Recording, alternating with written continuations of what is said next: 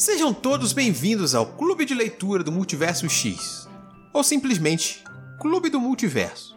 Esse é um programa um pouco diferente dos demais programas da casa. Aqui, junto com os nossos leitores e ouvintes, entregamos o resultado dos debates sobre a leitura conjunta que fizemos de uma determinada obra durante o mês anterior. Então, sim, este é um programa com bastante spoilers. Mas caso você não se importe com isso e não tenha lido o livro em questão, Fique à vontade para descobrir um pouco mais durante o nosso bate-papo. O livro tema da nossa primeira leitura coletiva de 2021 foi uma obra clássica que inspirou diversos outros autores e deu origem a um dos universos da fantasia mais amados de todos os tempos: a Terra-média. Eu sou Ace Barros, o seu host, e hoje falaremos sobre O Hobbit, ou Lá e de Volta Outra Vez, obra de J.R.R. Tolkien. E nesse episódio e nesse episódio estarão comigo o Sr. Erechu. E aí, pessoal? A atriz e escritora Camila Loríquio. Olá, pessoas. E o apaixonado pelas obras do Tolkien, Júlio Barcelos. Ai, gente. E a nossa discussão começa logo após uma breve explicação sobre a obra. O Hobbit conquistou fãs de todas as idades no mundo inteiro, dando origem ao universo da Terra-média e abrindo espaço para obras como O Senhor dos Anéis. Este livro passou a ser admirado e estudado por todos os amantes da mitologia tolkieniana e inspirou grandes obras e autores da fantasia mundial. Contudo, vale lembrar que, desde sua origem, O Hobbit sempre foi um livro para o público infanto-juvenil, concebido e escrito como uma história de ninar para os filhos do autor.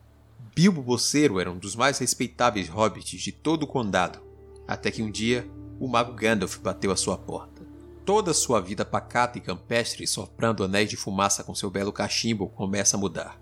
Ele é convocado a participar de uma aventura por ninguém menos que Thorin Escudo de Carvalho, um príncipe do poderoso povo dos anãos. Essa jornada fará Bilbo, Gandalf e 13 anãos atravessarem a Terra-média, passando por inúmeros perigos, sejam eles os imensos Trolls, as montanhas nevoantes infestadas de goblins ou a muito antiga e misteriosa Treva Mata, até chegarem se conseguirem, na montanha solitária.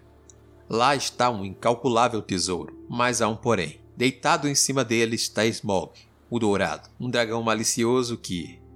Bem, você terá que ler para descobrir. Lançado em 1937, O Hobbit é um divisor de águas na literatura fantástica mundial. Mais de 80 anos após a sua publicação, continua arrebatando fãs de todas as idades, talvez pelo seu tom brincalhão, como uma pitada de magia élfica, ou talvez porque J.R.R. Tolkien tenha escrito um dos melhores livros infantos juvenis de todos os tempos.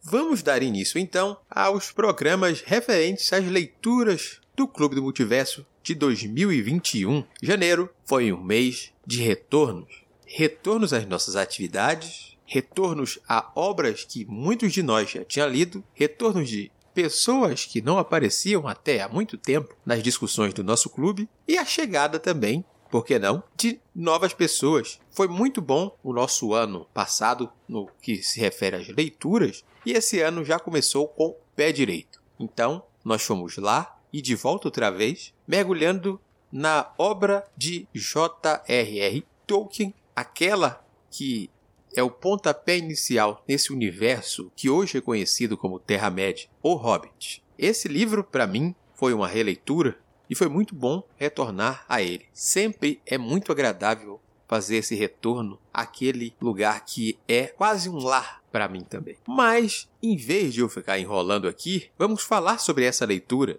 Começando como a nossa pergunta habitual aos nossos participantes aqui da mesa, como foi a leitura de O Hobbit para vocês. Senhor Erechu, para não perdermos o hábito, começando pelo Senhor. Para mim também foi uma releitura e essa mesma sensação, né? Aquela sensação de estar tá voltando a uma casa muito querida ali, que é a Terra-média, que é um universo que eu tenho muito carinho por ele que antes mesmo de eu pisar lá eu já tinha noção de como era aquele mundo, aquelas criaturas, aquele universo de Tolkien por causa da influência que essa obra dele tem nos RPGs. E o Hobbit é aquela obra, né, aquele, aquele primeiro contato ali com a Terra-média mais, mais ingênua, mais tranquila, mais, mais cálida, por que não? E relendo ele agora no Clube do Livro, nessa nova tradução que a gente teve a oportunidade de reler agora, foi basicamente uma volta àquelas origens ali, né, de um livro simples, do infantil agradável que você pega para ler de forma descontraída, que você se diverte com as aventuras, que elas são bem episódicas e cada hora tá acontecendo alguma coisa com o Bilbo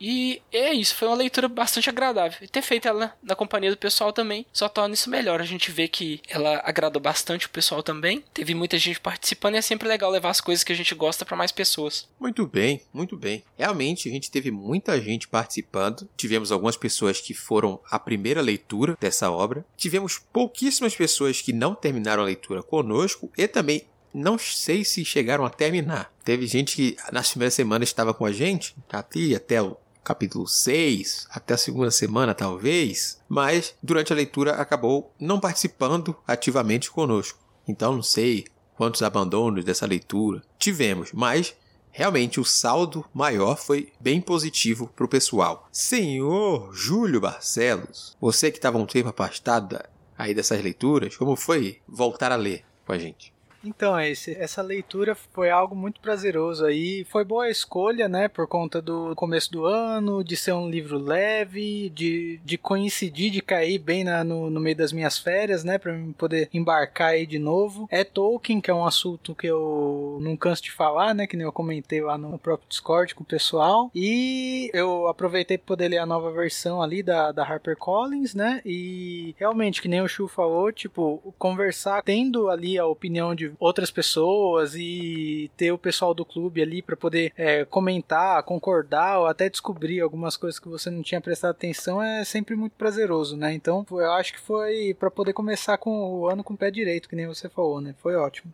Muito bem. Camila, e como foi a sua leitura? Para mim também foi uma releitura. A primeira vez que eu li já faz um bom tempo. Foi numa época que eu tava com vontade de ler alguma coisa do Tolkien. E a minha primeira experiência tendo ler o Sociedade do Anel quando eu era bem novinha não foi muito bem sucedida. eu não dei conta, não. Achei chatão. Escolha errada para começar. É, é, a minha mãe, ela pegou, estava lá com o livro do Sociedade do Anel, bonitinho, lá, não sei o que lá. Aí eu falei, nossa, mãe, posso ler e tal? Aí minha mãe, é, pode. É, não sei se você vai gostar muito, mas fica à vontade. Não gostei. Eu não gostei porque eu achei chatão. Na época. Ainda, ainda voltarei para a Sociedade do Anel. Mas aí, eh, uns anos depois, eu falei, não, então vou tentar ler alguma coisa. Aí que eu acabei vendo Hobbit, e na época eu tava querendo ler um pouco mais de coisas em inglês, e eu acabei pegando um livrinho de bolso. E aí foi paixão zona assim, à primeira vista, né? E o legal dessa releitura é que eu pude lembrar de algumas coisas que eu não lembrava sabe? Assim, em relação aos personagens, em relação às personalidades de cada um, o modo como eles são apresentados. Muita coisa foi uma surpresa. Assim, o, que eu achei muito legal.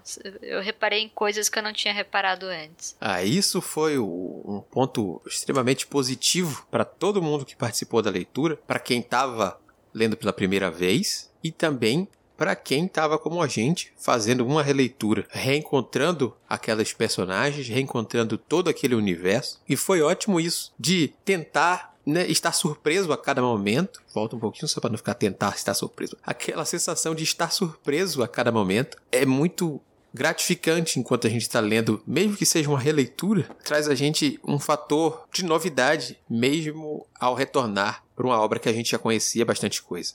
E um fator de confusão enorme, vamos dizer assim, foram os filmes. Os filmes consolidaram algumas outras coisas, as adaptações marcaram algumas personalidades, alguns acontecimentos na mente de boa parte das pessoas que participaram do clube. E enquanto a gente foi lendo e discutindo, a gente foi descobrindo. Ué, eu não lembrava que era dessa forma, eu lembrava de outra forma. Aí quando a gente conversava, a gente descobria por que lembrava de uma forma diferente. Porque no filme acontecia de forma diferente. E era engraçado perceber isso. Então, o filme, mesmo com todos os seus defeitos enquanto adaptação, fez com que a nossa leitura fosse diferente e surpreendente de alguma forma. Gente que nunca tinha lido, como o Mar, ficou surpreso em ver que os filmes eram bem diferentes. Ele até acabou desgostando dos filmes por conta disso. Ele, Ué, eu assisti o filme e o filme não tem nada a ver. não é que não tenha nada a ver, mas tem muita coisa boa, mas tem muita diferença que às vezes é um pouquinho de exagero.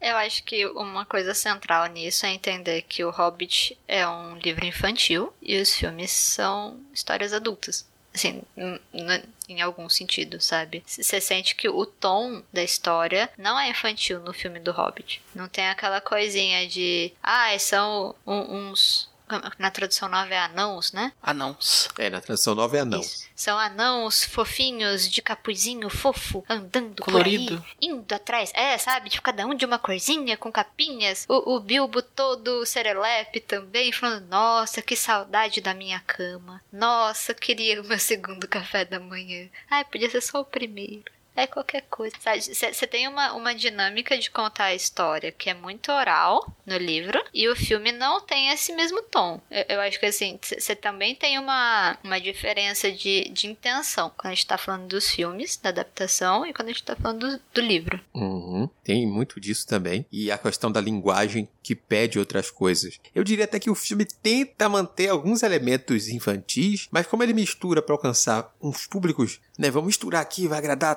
todos os públicos. E acaba ele errando em algumas doses, algumas coisas, tipo o Bombu, meio bobão demais, né? Tipo, ele é um personagem meio bobão demais, porque é, tipo, ele não sabe se ele quer ser infantil, se ele quer ser adulto. Erra a mão em alguns pontos. Mas não vamos discutir o filme hoje. A gente vai falar aqui do livro, que é bom para manter a paz entre as pessoas, porque o filme ainda gera polêmicas entre muitas das pessoas que participaram da leitura, inclusive. Só para antes de finalizar esse tema do filme, eu acho legal que foi uma coisa que você comentou que ficou muito na mente do pessoal, às vezes alguns acontecimentos. Eu acho que é um pouco do efeito que o, o audiovisual tem, tem na gente, né? Tipo, é, muitas pessoas têm, tendem a marcar, a guardar, a gravar mais imagens, né? Do que, do que o próprio texto. Tipo, às vezes enxergando ali o filme, vendo os personagens e vendo as, os acontecimentos, isso acaba gravando na mente mais do que o, a leitura da, da a descrição daquilo, né, em, em, palavras. E isso eu acho que foi um do, o, uma das coisas, né, um dos motivos que acabou fazendo com que gerasse esse efeito em muitas pessoas, né, de vários acontecimentos, eles acabarem lembrando a gente, né, todo mundo acabar lembrando do filme, do, do que aconteceu no filme, não do que aconteceu no livro. Foi, foi uma coisa curiosa e, e bacana ali, divertida até de, de ver durante a conversa.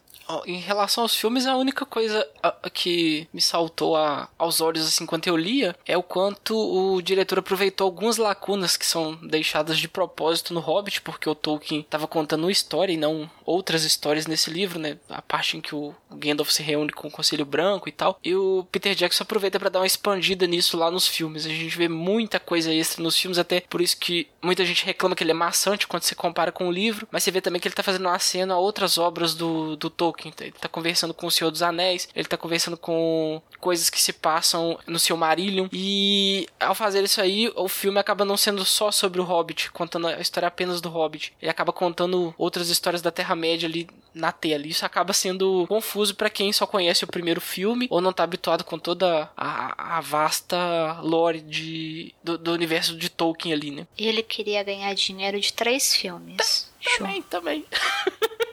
Assim, em suma. Não discordo. rapidinho, só rapidinho. É porque o projeto era para ser do Del Toro com dois filmes. A Warner queria três. Tanto que o Del Toro caiu fora. Mano, imagina essa porra com o Del Toro. Caralho, ia ser muito mais foda. Peter Jackson assumiu depois. e, tipo, o Peter Jackson só tinha feito o roteiro junto com o Del Toro. Nossa. Ele não ia dirigir, não. Ele dirigiu depois. Eles não iam fazer aquela bosta que eles fizeram com o Bjorn. Só digo isso. Só digo isso. é, Del Toro, meu rei. Passo pano pra tudo que ele faz. Eu não sabia, não. Achei legal. Eu também não. Foi, foi curioso. Bom, depois a gente estende. Depois. Mas um outro ponto que eu achei curioso na fala da Camila, e que reflete algumas coisas, é que realmente muitas pessoas tentam adentrar do universo do Tolkien por Senhor dos Anéis e acaba tendo uma grande dificuldade pela linguagem, pela proposta e até pela forma do texto do próprio Tolkien, que é totalmente diferente do que a gente encontra aqui em O Hobbit. Eu confesso que O Hobbit é a minha obra favorita do Tolkien, justamente por me levar para um universo encantado sem me cobrar tanto, embora muitos momentos o Tolkien em seu texto traga grande doses de erudição, de trazer complicações e narrações e descrições, mas ainda assim ele é bem mais acessível do que as suas obras irmãs por assim dizer. E a gente teve exemplos dentro da leitura, como a Camila falou, o Tiago, que já gravou aqui conosco, o Tiago Cordel, falou a mesma coisa.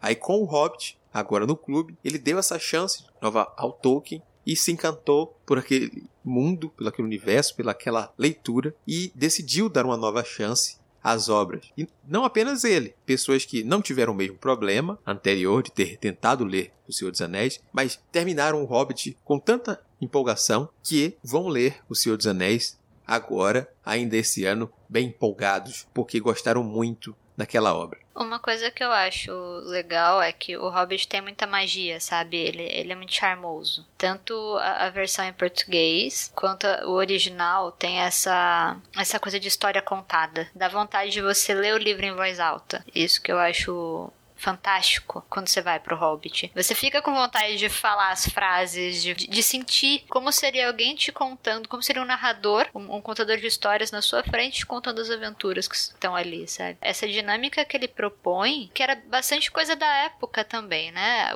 O, o tema medieval ele começa a ficar mais em voga na época que ele escreve. Medievalesco, assim, fantástico, né? É, essa coisa de que é a proposta dele. E você consegue sentir a magia dele, a, a magia que ele, que, que ele queria colocar nessa contaçãozinha. É, é uma história que ela é muito grande, mas ela não parece que ela é tão grande assim. Então você sente que você estava lá percorrendo sim a jornada com ele, você tem os acontecimentos, mas no fundo é, é uma jornada que até pelas lacunas que não, não fazem falta quando você tá lendo, parece que aconteceu as coisas meio rápido. É, é, é muito louco que tem essa, essa magia do, do pulo de tempo, de uma contação mesmo, né? A Camila falou muito aí sobre a oralidade da história, né? De, de imaginar a história sendo contada enquanto lia por um contador de história mesmo, por um narrador. E tem muito a ver com a origem da própria obra. Que algumas edições trazem esses extras que falam sobre como o livro foi construído de certa forma. Histórias que Tolkien, o autor, estava elaborando para contar para os seus filhos. Então, muito daquilo era feito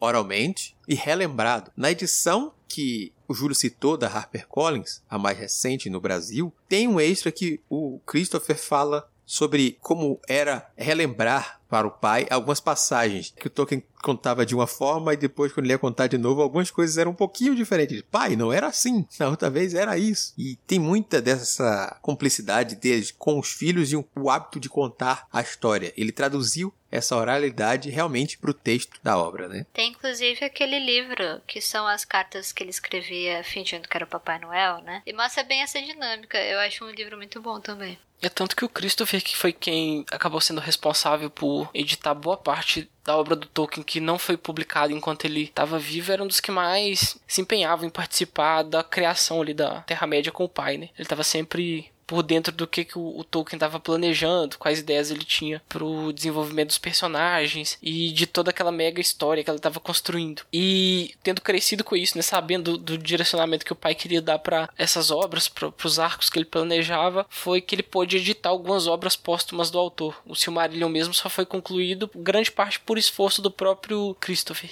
Ele até escreve, se não me engano, um prefácio dessa edição mais recente, em que ele comenta algumas coisas do tipo também. É, eu acho que o, Christopher ele deve ser também bem homenageado aí por conta de. Tem muito da Terra-média aí que só chegou ao alcance dos fãs por conta dele, né? E eu imagino ele como sendo aquele filho que ficava, tipo, com os olhos brilhando, assim, enquanto o Tolkien ia contando a história, e que ele não perdia um detalhe, que ele ficava prestando atenção e ficava, tipo, pedindo, pai, pai, eu quero continuação, alguma coisa assim, entendeu? Ele parecia muito apaixonado pela obra do, do Tolkien e por toda a Terra-média em si, né? E acabou aí levando isso como uma.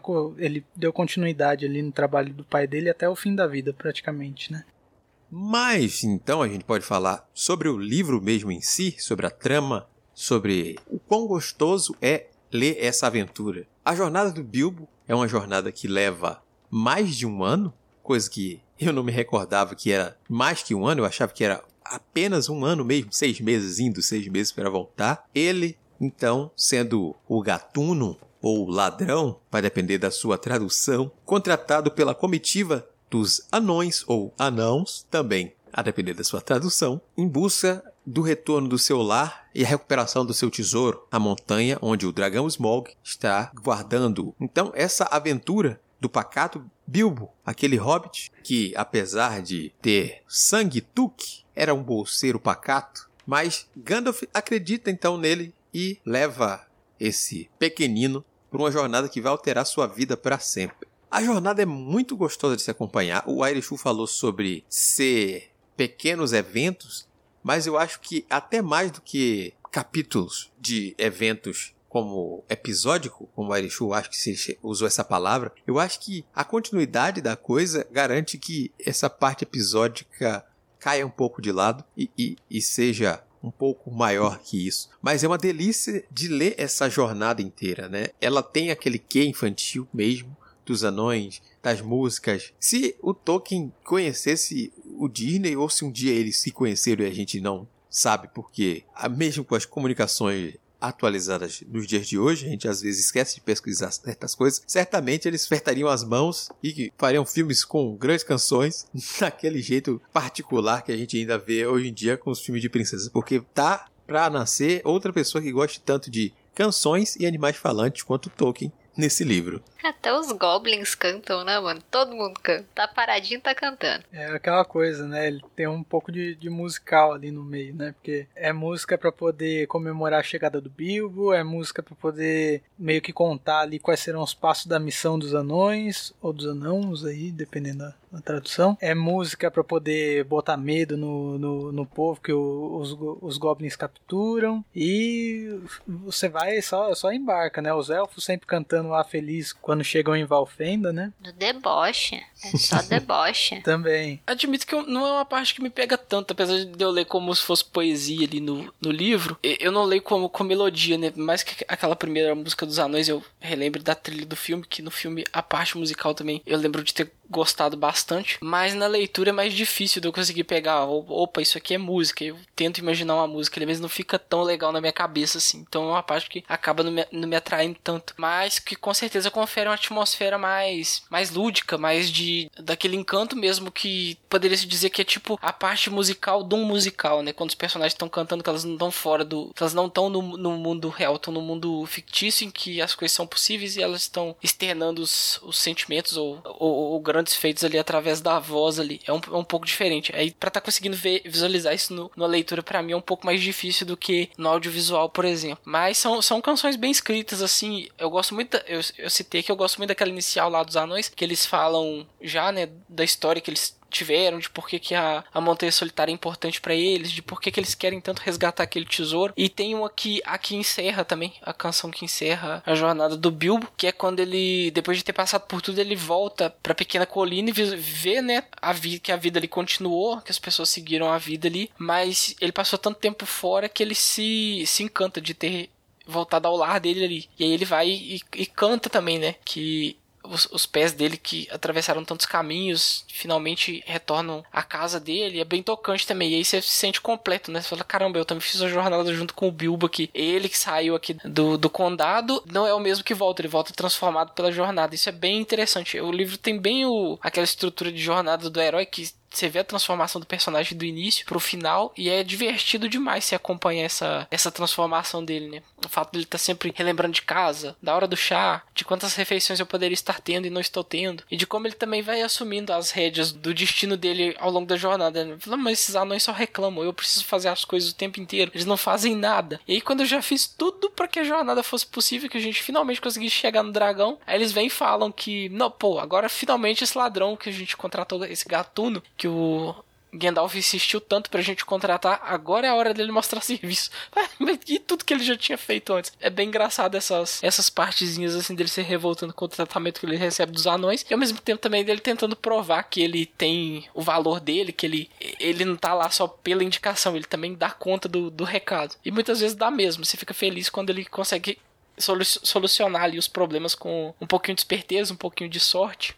Uma coisa legal para poder falar aqui, eu vi que muitas pessoas têm essa dificuldade de não conseguir entrar no clima porque é só a letra está ali, você vê, você não consegue imaginar às vezes a melodia daquela música. E se não me falha a memória, eu vi um link uma vez que você é, tem várias pessoas lá, tipo, cantando mesmo essas músicas que tem no Hobbit ou no Senhor dos Anéis também depois. E só por você ter, por você ver esses vídeos e ouvir esse ou ouvir apenas nessas né, pessoas cantando, já muda totalmente aquela aquela melodia entra na sua cabeça quando você vai ler. Eles falam que quando você lê novamente, é, você tem uma nova visão, né, dessas canções. Eu não cheguei a ver ainda esses vídeos, eu só vi numa matéria, então, é, mas fica aí como, como curiosidade, né? Uma coisa que eu vou ir atrás, porque eles falam que, que altera bastante a percepção. Depois que você ouve alguém cantando, você vai ler novamente e aí a melodia já tá na sua, na sua cabeça, né? Fica mais, mais nítida ali a,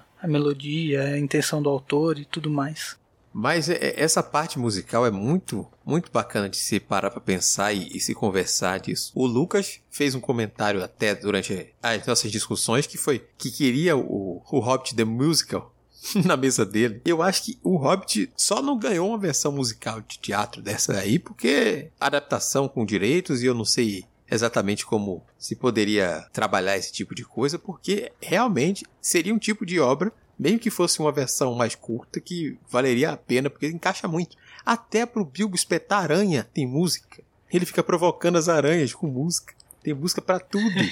é, é, muito cara de musical. É muito cara de musical essas coisas. Do nada, eu, é, em vez de uma batalha, vamos pá, para a cena pra ficar cantando. Por isso que o filme corta essas coisas, porque eles acham esse tipo. Não, não, peraí, gente. Eu preciso de uma coisa que seja mais aceitável aqui para para todos os públicos. Eu acho que o público adulto não vai encarar isso aqui com. Se eu não digo que a proposta dele é ser um musical, eles não vão entender por que, do nada, repentinamente, começa-se dança e música aqui do nada. Fora que muita gente não gosta de musical em geral, né? Também. Assim, tem um, um, desgostar meio coletivo de musicais. É que eu sou muito fácil, eu adoro qualquer motivo pra ter musiquinha. Mas assim, em relação, eu, eu acho que o público ia se reduzir monstruosamente se colocasse musiquinha à torta direita. E muda a proposta também. Mas, mas eu gosto, assim, tem momentos que tem demais? Tem. Aí se você quiser, você pula, sabe? Uhum. Tudo lindo. Sim, sim. Tem realmente isso, porque as canções acrescentam, mas se você não lê elas, não é uma perda enorme. É uma perda? É porque você poderia aproveitar a obra como ela foi planejada para ser. Mas se você não lê, você não fica sem entender o restante do texto, por exemplo. Então, entendo quem para e diz, ah, não, musiquinha não, música não é para mim. Ou que encara que nem o Alexu, vale. Lê a poesia aqui e tá ótimo. Tentar imaginar uma música, não, deixa aqui, lê pra uma poesia e tá ótimo. Eu tô pensando aqui, já tô gritando aqui, Erges, blasfemos. tem, tem, que ler assim, ler assim, leia como poesia, não como música, mas pode ler também. Tá lá, o que que custa?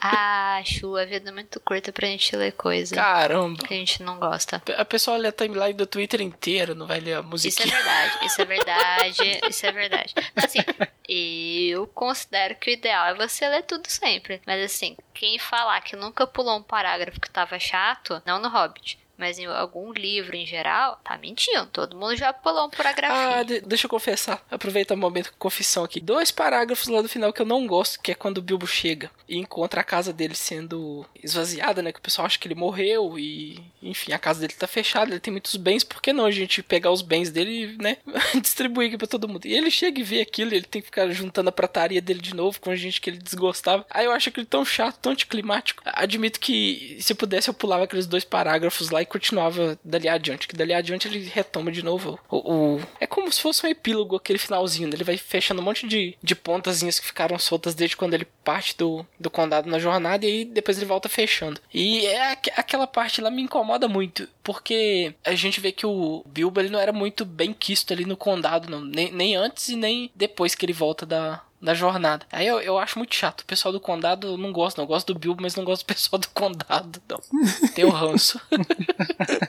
mas eu, né, é como eu disse durante a leitura, né? É fácil de se entender isso, né? O cara assumiu um ano do nada. E o Bilbo, antes também, Bilbo era agiota. isso, isso aí eu não lembrava. Era um bichinho solitário, sabe? E ele tinha motivos ali. Depois, quando você conhece o, o Frodo, você, você vê que, que existe ali uma é, diversidade de personalidades entre os hobbits. Nem todas boas, nem todas legais. Mas eu acho babaca você chegar na casa dos outros e falar: Ô, oh, vamos pilhar. Aí eu, eu sei. acho, eu ficaria ofendida também. Por mais que eu fosse um idiota. o que eu digo é pelo ter sumido mesmo, né? Não é padrão daquela galerinha desaparecer por tanto tempo não quer que seja esse viagem. Ainda mais que o Bibo não falava com ninguém. Ninguém sabia que ele ia pra aventura de nada. Não deu tempo, né? No outro dia de manhã todo mundo já tinha partido e deixaram o, o recado para ele, né? Te esperamos, você já tá atrasado já. Ô, mas tu deixa o recado embaixo do relógio, sabe? Embaixo do relógio, Gandalf. Ô, Gandalf.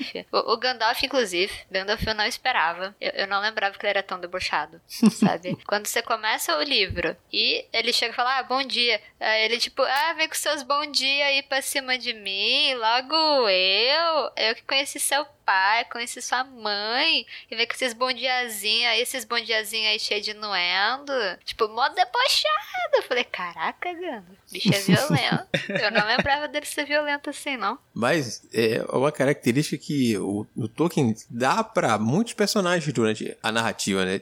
Essa brincadeira do, de trazer um pouco da ironia e de ficar sendo sarcástico e, e ficar fazendo comentários ácidos. E muitos comentários durante o livro são feitos dessa forma e, e eu gosto muito como o jogo de palavras, desde essa parte do bom dia até a conversa do Bilbo com o Smaug, que, né, ficam naquela brincadeira de jogo de palavras o tempo inteiro, é, é muito bacana como isso é presente na brincadeira toda. E por falar em jogo de palavras, só mudando rapidinho de assunto, é porque esse foi um ponto que durante a discussão todo mundo parou para destacar que as charadas no escuro do capítulo homônimo que ninguém ia sobreviver ao Gollum com aquela charada dele. Não que o autor fala, não. Essa aí, você que está lendo, já deve ter entendido que é muito fácil. E a galera. Hum, hum, hum, fácil pra que? Fácil pra quem? Mano, é, é que charada é tradicional lá naquela época, né? A galera não tinha internet, não tinha TV, não tinha nada. Era uhum. tipo entretenimento, baralho e charada. Eu penso que deve ser isso. Eu morreria. Eu acertei uma. É, era tipo os memes da época, né? O, o meme que todo mundo tinha que saber a charada do, do momento ali. É, tipo aquelas piadinhas que você, tipo, você não aguenta mais o seu tio do pavê lá, o tio do pavê clássico, chegar aquela charadinha pra te humilhar. Aí você fala, não, vou decorar esse negócio aqui. Aí é, mesmo caso do meme requentado, que as marcas redescobrem uma semana depois e usam e você olha aquilo, hum, que cafona isso aí, isso foi tão semana passada.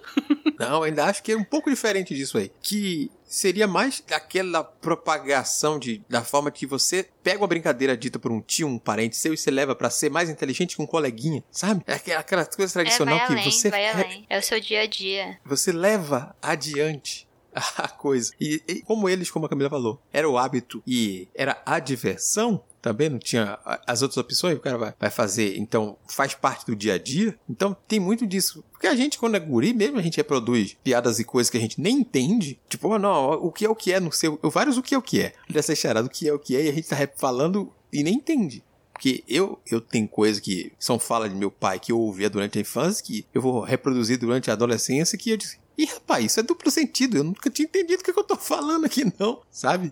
É esse tipo de coisa mais, mais tradicional, mesmo pelo lado tradicional, do que é, ser fora do tempo do meme sem graça das marcas, eu acho. Uhum. é, é o, o, cultural tradicional, o folclórico. E uhum. um, um, outro ponto também, né, que acaba, a, a gente acaba é, às vezes não percebendo na leitura, assim, mas, é, mas é o quanto o Tolkien coloca essas coisas ali no, na Terra-média. Ele era muito, muito detalhista, muito criterioso com o que ele colocava, porque tudo, tudo tinha que ter um motivo, ou, ou tinha que fazer sentido, ou tinha que ser uma parte inerente da cultura. Então, quando ele coloca que os hobbits eram de tal jeito, aquilo tinha um motivo de ser, para eles serem daquele, daquele tal jeito. Ele é muito detalhista nessa parte com toda com toda a obra dele. E aí me faz pensar também que, não, mesmo essas charadas, esse planejamento das charadas não, não é gratuito. É, é para conferir uma, uma dimensão maior para uma coisa ali. Mas isso possivelmente ele só, ele só foi juntar nesses pontos aí futuramente quando ele foi expandir o próprio Hobbit, que acabou se tornando Senhor dos Anéis, e com as histórias que ele já tinha em mente lá dos anos anteriores, que vieram constituir a primeira parte do Silmarillion. Sim, ah, eu acho que de forma posterior e com as mudanças que realmente foram feitas em edições posteriores do, do livro, acredito que sim. Mas que muita coisa é pensada e colocada sem realmente explicação, diferente do que você falou, tem. Porque eles inventaram o jogo de, de taco com a cabeça do, do orc. Porque sim. Ah, sim. ah, não, eles andam é, pra lá porque por isso que surgiu o futebol. Por quê? Porque sim. É, tipo, tem as coisas que tá lá. porque é infantil, eu tô contando pras crianças, tá ótimo. Fica um pouco anacrônico. Falo, mas cara, por que, que ele tá falando de futebol, de golfe aqui no livro é, medieval Terra-média? Já existia esse esporte lá? Mas aí não, que você tem que lembrar que não. O narrador, ele não tá participando da história, ele tá te contando a história de, de um outro tempo que ele tem, ele tem uma voz própria, ele tá, ele tá usando de um mecanismo de contação de histórias ali que ele não participa. Então ele pode usar elementos de fora do que daquele mundo fantástico que ele tá descrevendo, que ele tá narrando ali. E aí ele faz essas analogias, até porque também o público é infantil, então é mais fácil você falar de um jogo de golfe que as crianças vão saber o que que é, ou de um jogo de futebol, do que tentar buscar algum, algum exemplo de um esporte fictício dentro da... que seja coisa dentro daquele universo também. Aí é, é, é tipo é dar volta demais num negócio que não precisa, que é só uma história para divertir crianças. Então, você usa uma linguagem que elas vão entender, que elas vão sacar de cara o que, que é, e aí você não precisa se preocupar tanto com, ah, mas essa metáfora faz sentido dentro desse universo. Não, não precisa de fazer, não é essa a intenção. Mas eu acho que é justamente por aí, sabe? Quando ele começou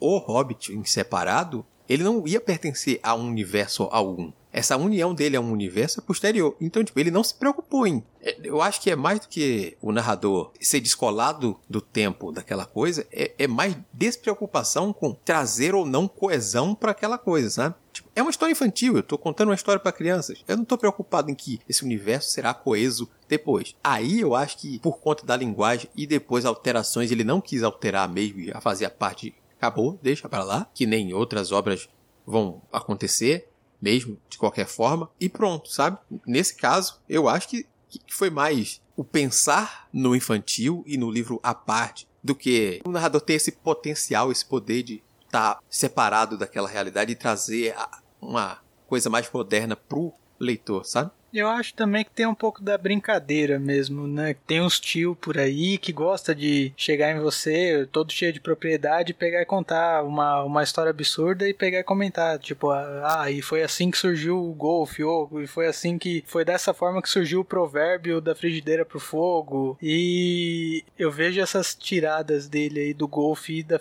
do, do provérbio como, como um xiste, né? Sim. Uma coisa que eu, que eu pego, vejo do risada ali. Sim, sim, é justamente isso, é de pensar na, na parte cômica e narrativa divertida da coisa, mas despreocupada do que preocupada com, com algo a mais. Você comentou já sobre essa questão que o Hobbit foi a primeira e depois que foi requisitado o resto? Eu acho tão legal a gente comentar isso, porque eu acho que aí que vai fazer um, um um, toque de.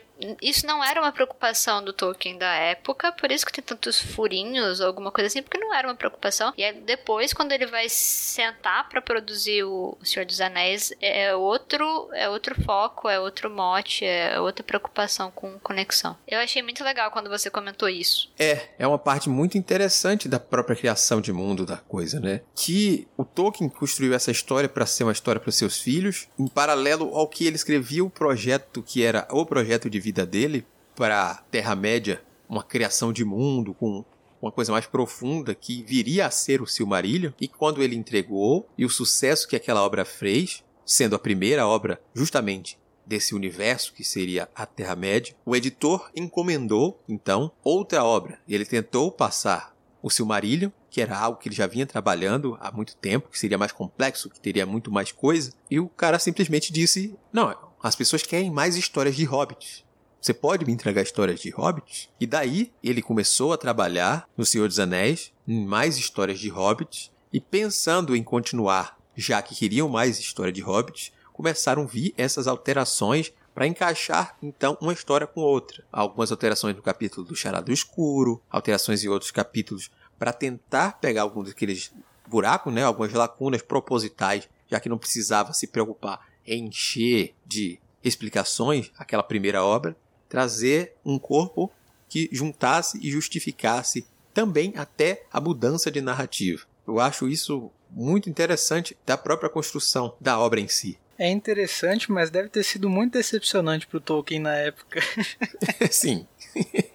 Porque eu imagino, tipo, ele, ele entregando o manuscrito todo do que ele já tinha construído do Silmarillion e o pessoal fala, não, mas a gente quer. O pessoal só tá pedindo história de Hobbit, eles querem ver mais Hobbit, eles querem mais Bilbo, eles querem isso. E ele falando, mas eu quero falar dos elfos e dos anos, do, do, dos homens e do início da era.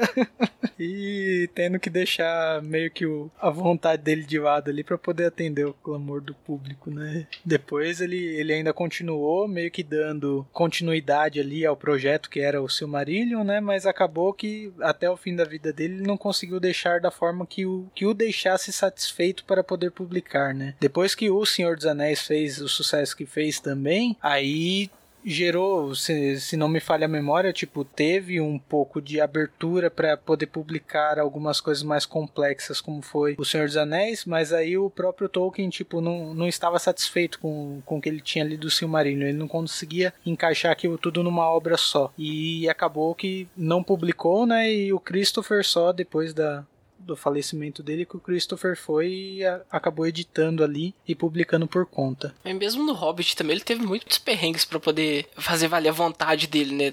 Porque a editora fez muitas exigências para ele. Eu tava lendo na edição comenta que até a capa ele queria que o sol e o dragão fossem vermelho, mas a, a, a editora negou de toda enquanto é forma possível, porque não tinha como colocar uma outra cor de tinta na, na impressora, porque encareceria o livro muito, era para ser um livro infantil, então não ia poder ter o acabamento que o Tolkien tinha planejado pro livro, né? E foram solicitadas muitas outras alterações para ele também na, na trama enquanto ele tava naquele processo de entregar. Né? Acho que é bem comum isso aí. A gente é que fica abismado de ler porque a gente, ah, por certo preciosismo, não, tem que ser a, a visão do autor intocável e não sei o que. Mas às vezes o sucesso de uma obra também depende muito de quem trabalha junto, né? De quem põe a mão, de quem ajuda a editar, de quem indica os caminhos. E tem também toda, to, toda essa parte logística por trás que a gente não imagina, que talvez façam diferença também. E que se você não ceder em um ou outro ponto ali, talvez sua obra não veja a luz do dia e ela não chegue nas pessoas. Felizmente com Hobbit deu muito certo. Ela chegou em mais pessoas, a primeira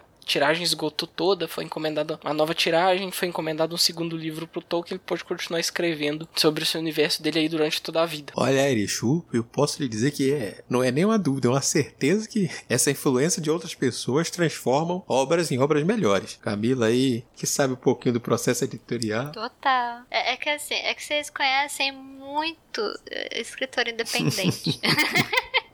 Mas quando você publica com a editora, você só, dependendo da editora, ainda mais lá fora, aqui você tem um diálogo ainda que acontece mais legal, dependendo. Mas lá fora, tipo, Estados Unidos, alguma coisa, você entrega original e, mano, você que. É isso, sinto muito. A gente vai mudar tudo que a gente quiser mudar. Faz o capítulo a mais, faz o capítulo a menos.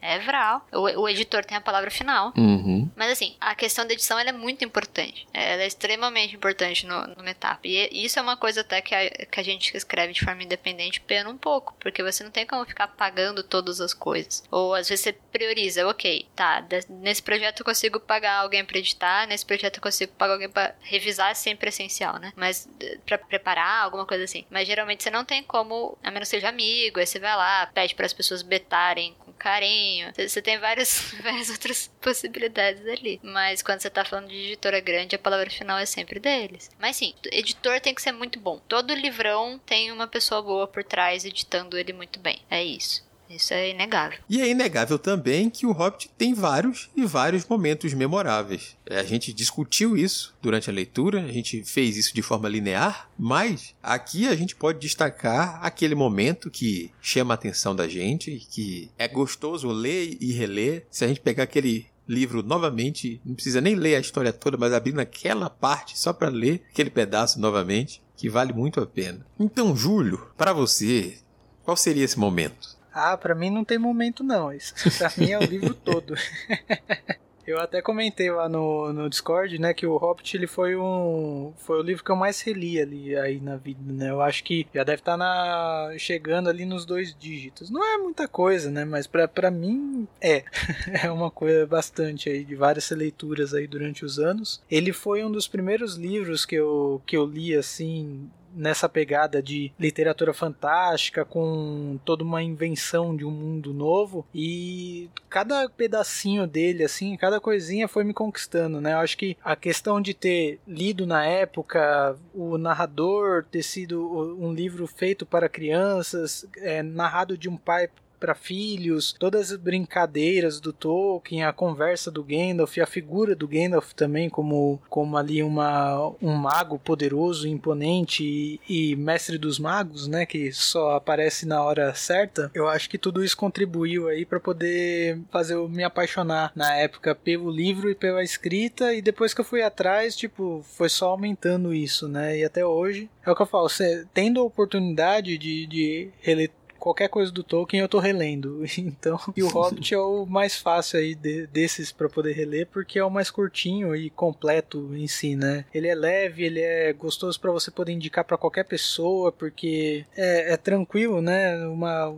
uma leitura rápida, não tem complexidade que tem o Senhor dos Anéis, não tem é, momentos difíceis de atravessar vamos dizer assim, pra, durante a leitura, né? Ele como um todo ali, eu acho ele uma a obra mais completa assim do Tolkien, vamos dizer, principalmente uma ótima porta de entrada aí para esse mundo da Terra Média, né? Eu gostei muito de redescobrir esses diálogos, sabe? Principalmente o, o primeiro diálogo entre o Bilbo e o Gandalf ele é muito precioso, porque ele é exatamente a convivência social com duas pessoas extremamente irônicas o tempo todo. então eu ri muito naquele começo. Nesse e na conversa dos trolls, porque eles falam com sotaque.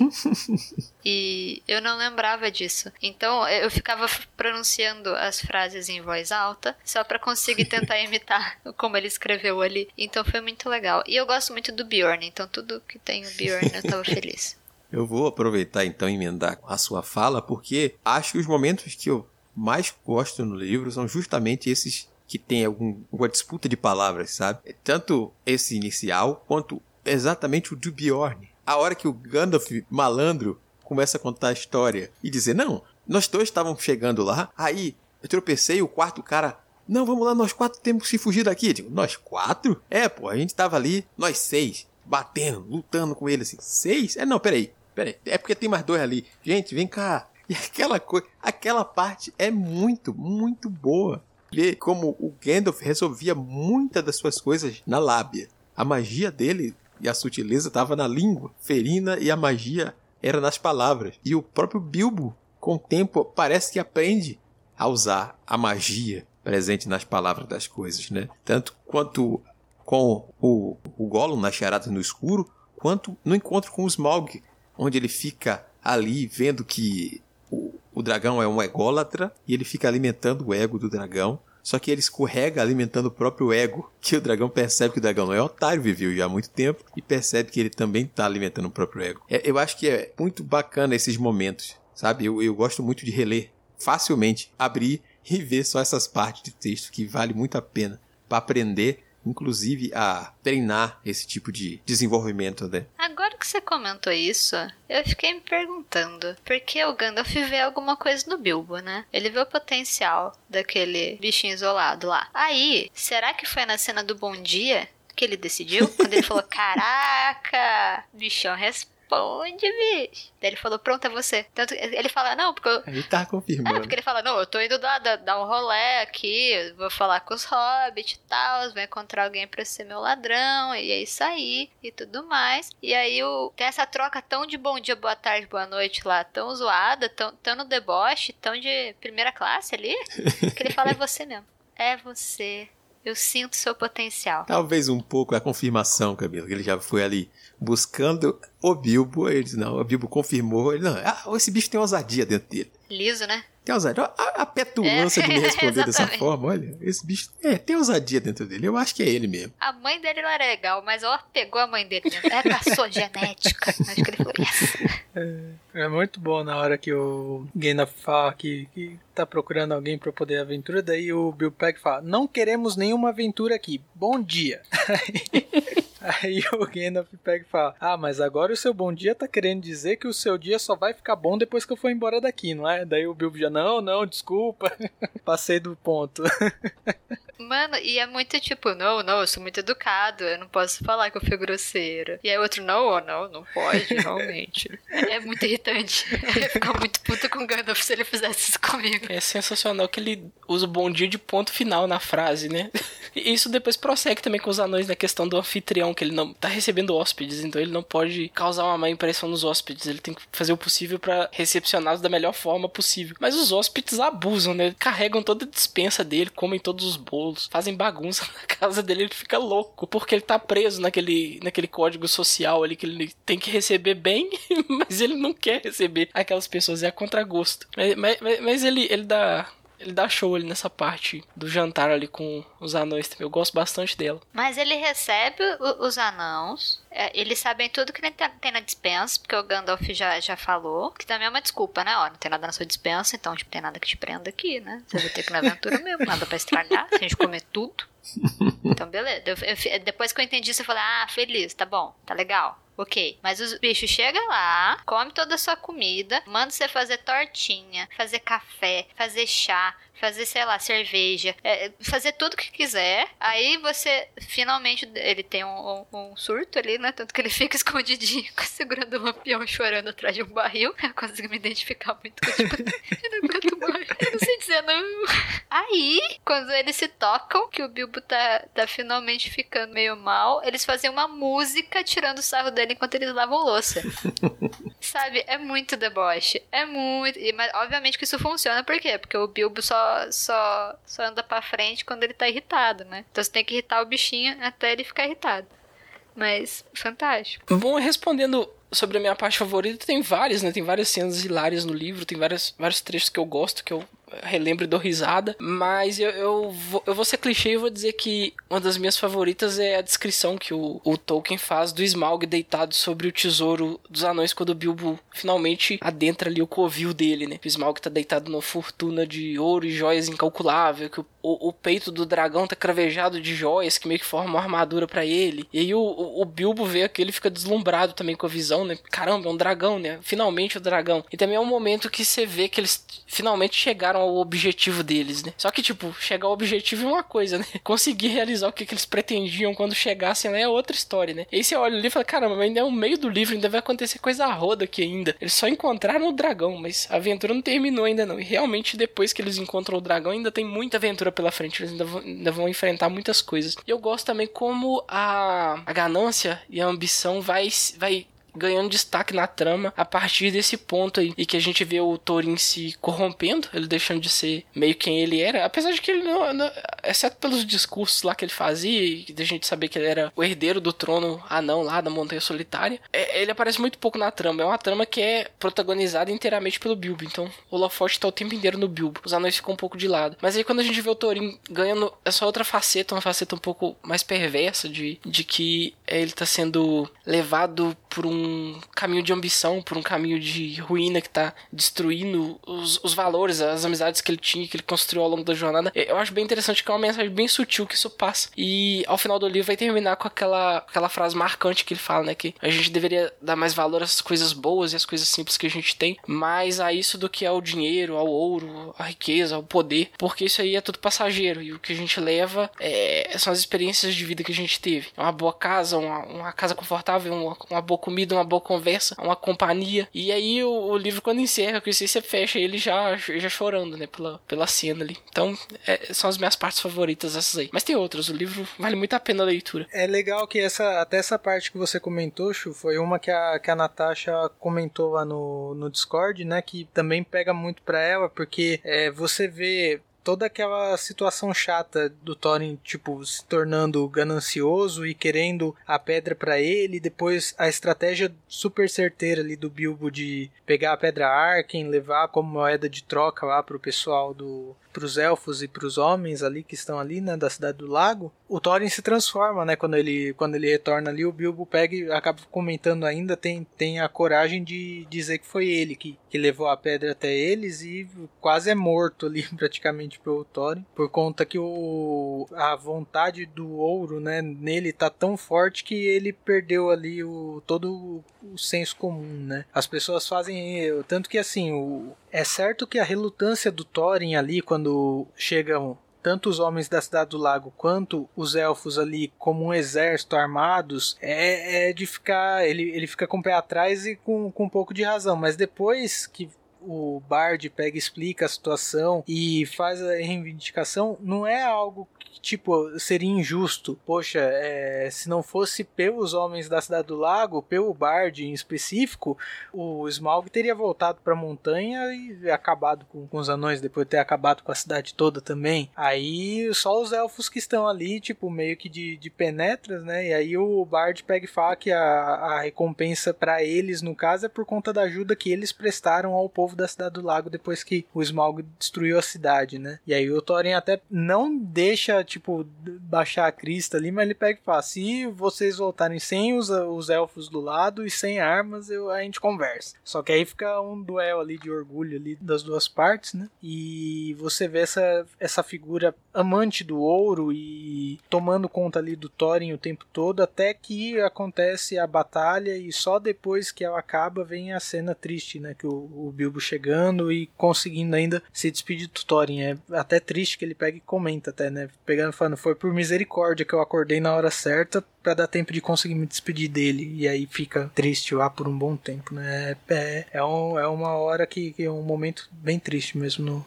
no livro. Então, depois de a gente destacar todos esses momentos, de falar sobre as curiosidades, de falar sobre outros pontos que agradaram ou não, dessa história e até citar uma de suas adaptações, porque é bom lembrar que o Hobbit não foi adaptado para TV e filmes apenas nessa versão moderna. Já tivemos animações, já tivemos uma louca versão de O Hobbit russo. Procurem O Hobbit russo no YouTube que vocês vão ver que loucura que é aquela coisa. Isso vale apenas pela curiosidade. Ver a cena e como era a caracterização dos personagens. É uma coisa muito maluca mesmo. Então, vale aquela pergunta final, meio que retórica talvez, porque perguntar se leríamos outras obras deste autor, sendo que a gente já leu em sua maioria, outras obras desse autor, é só por cumprir uma obrigação, uma tabela aqui. Mas, senhor Exu, a sua releitura foi agradável a ponto de despertar em você o interesse por reler outras obras do autor? Talvez reformulando, a pergunta fique melhor. Eu tô num dilema, porque eu já li muita coisa do Tolkien. e tem muita coisa que eu não li que eu quero ler. Reler foi bom, foi ótimo relembrar, mas tipo, foi um ok, suficiente de já me bastou o Tolkien que eu li agora por um tempo. Vou dar mais um tempo antes de retornar à Terra-média e ler mais alguma outra coisa do autor aí. É tipo uma pequena dose que eu preciso desse autor, desse mundo na minha vida, para me satisfazer. Eu não, não tenho aquela avidez de, ah, preciso ler ou reler todos para agora instantaneamente. Não. É para apreciar com calma, é para revisitar de tempo em tempo, que é o que eu gosto de fazer, que é como eu consumo as obras do, do autor. E eu acho que funciona bem. Mas sim, eu tô, tô bem interessado em continuar lendo as novas novas traduções. Eu gostei bastante dessa nova tradução do Hobbit. Eu acho que ela trouxe algumas nuances ali pra, pra narrativa que eu não me lembrava de ter visto na primeira tradução, que também era muito boa, tinha me agradado bastante anteriormente. E eu quero ver como ficaram as outras obras. Mas isso com o tempo, eu não tenho nenhuma pressa nem urgência para fazer isso agora ou nos próximos meses. Não, tranquilo. Perguntei se era agora, não era se tinha, esperado, se tinha despertado o interesse. Só, gente. é, que, é que bate o desespero, você olha aqui e caramba, tem que ler. Coisa de leitor. Júlio. Eu.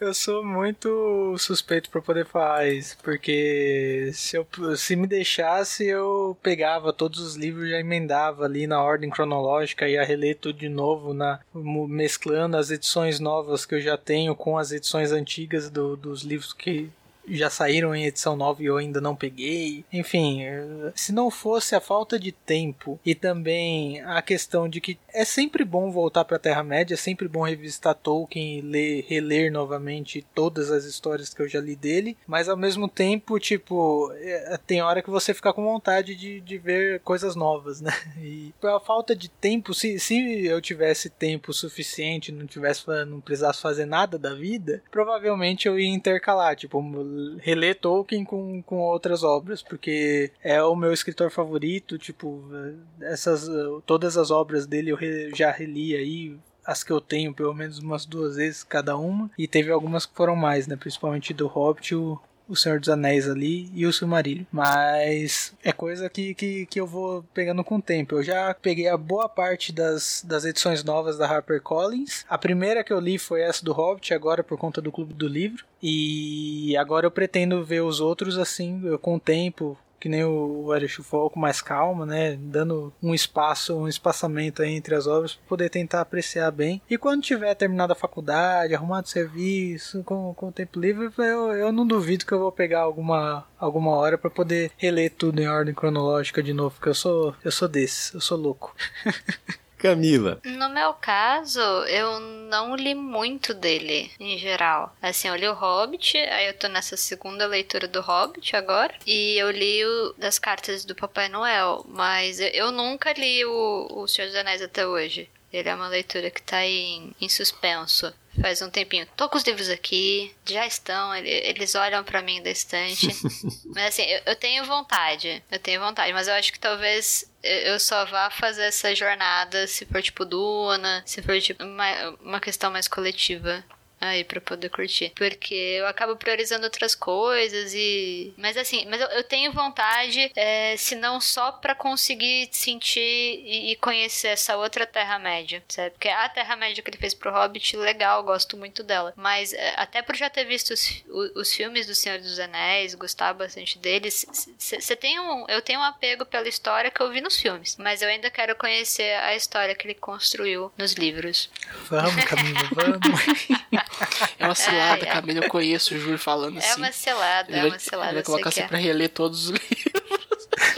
É, aí, assim, uma coisa que me deu vontade de ler tá sendo essa nova tradução inclusive, é justamente pelas escolhas novas e tudo mais, isso, isso me atraiu bastante. Mas é, é, uma cilada porque a gente pega muito desafio, é, sabe? Não é de Deus, não é de Deus. Desafio de leitura não é de Deus. Então, mas eu vou, eu vou, pretendo, pretendo sim ler mais coisas do alto. Tem uma coisa sobre mim que vocês precisam saber, que é uma das grandes ironias que eu carrego em minha pele. Eu tenho a tatuagem de Smog nas minhas costas. Então, assim. é, a minha primeira tatuagem foi o Smog. E de tanto que eu gostei do, do Hobbit e de tanto que eu gostei de uma ilustração do Smog em si. Que eu suponho que seja dele, mas é, hoje em dia eu fico um pouco confusa sobre a, a procedência, vamos colocar assim. Mas, enfim, é, eu preciso consertar essa, essa ironia que eu carrego em mim, de maneira permanente. A tatuagem é um lembrete, leia Tolkien. É. é, não funcionou até hoje, Chu. Ah, mas você, você foi além, né? Você não leu, mas você fez uma tatuagem, porque é prova de Bonita, amor maior né? que essa. Beijo, Tolkien. Da próxima vez que você voltar, você tenta colocar mais personagem feminino, que daí a gente fica kit. E vocês? Eu Terminei a leitura até com vontade, já estamos combinando possibilidades aí mais para frente. Quem sabe uma leitura paralela ao clube para ler com outros que ficaram empolgados. Mas com certeza eu acho que eu vou revisitar em algum momento. Acredito que pelo menos o primeiro Senhor dos Anéis, talvez esse ano. O Silmarillion é o meu desafio, meu desafio de vida. Eu e o Silmarillion temos uma história de disputa, que é uma pendência aí que eu tenho que ver. Mas Senhor dos Anéis Acho que ainda esse ano a gente retorna à Terra-média aí. Esse desafio do Silmarillion aí eu fico sempre de olho. Provavelmente, tipo, aproveitando até que o, o pessoal do clube gostou bastante Alguns se demonstraram interesse em continuar aí lendo talvez o, o Senhor dos Anéis, caso dê certo, né, fazer que nem o, uma sugestão com, com uma leitura mais passada. Tem os livros separados também para poder não ficar muito pesado para ninguém. Eu tenho para mim assim, que se, se for uma coisa que der certo e para frente ali, pegar terminar o Senhor dos Anéis, daí a gente tenta ver, quem sabe não, não sai aí uma leitura do clube ou uma leitura paralela ao clube com com o Silmarillion para ver se se você resolve essa briga aí com esse livro. Quem sabe, Ju? Quem sabe? E esse foi mais um Clube do Multiverso. Conte para nós como foi a sua leitura, principalmente se você gostou ou se não gostou desse livro. Nos ajude a entender e ampliar essa discussão. Siga as indicações da Holly e compartilhe conosco a sua experiência, correções e afins. Bom, vem com a Holly que é fácil, você tem várias opções. A primeira delas é enviar um e-mail para contato@multiversox.com.br, não esquecendo de identificar a razão do contato no assunto. Se preferir, pode comentar diretamente na postagem no site multiversox.com.br através do Discos ou do Facebook. Ou no YouTube, se está nos escutando nele. Além disso, pode seguir nas redes sociais e marcar a gente. Estamos como arroba multiversox em todas elas. Ademais, as nossas arrobas individuais estão na descrição do post. E claro, o mais especial, vem fazer parte da nossa comunidade no Discord, bater um papo com a tripulação e, quem sabe, ler, jogar e até gravar com a gente. Reforço o convite para que venha participar das nossas leituras em nosso canal do Discord e sempre nos ajudar a definir as próximas. Um grande abraço e até o nosso próximo encontro.